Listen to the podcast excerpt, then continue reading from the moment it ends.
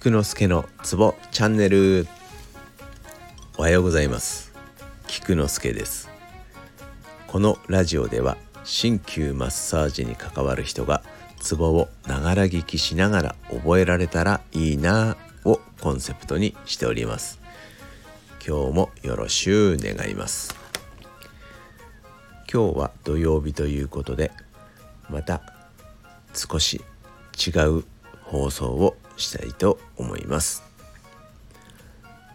皆さん壺の数っていくつあると思いますか？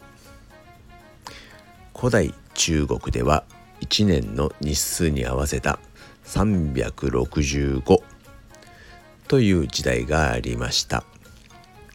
WHO が中心となって整理をし現在では361種類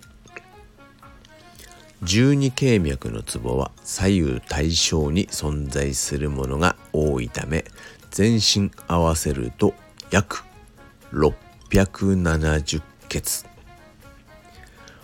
他にも多数の説はありますがよく使われる標準的なツボの数となります。まとめますと総血名361総血数670となります。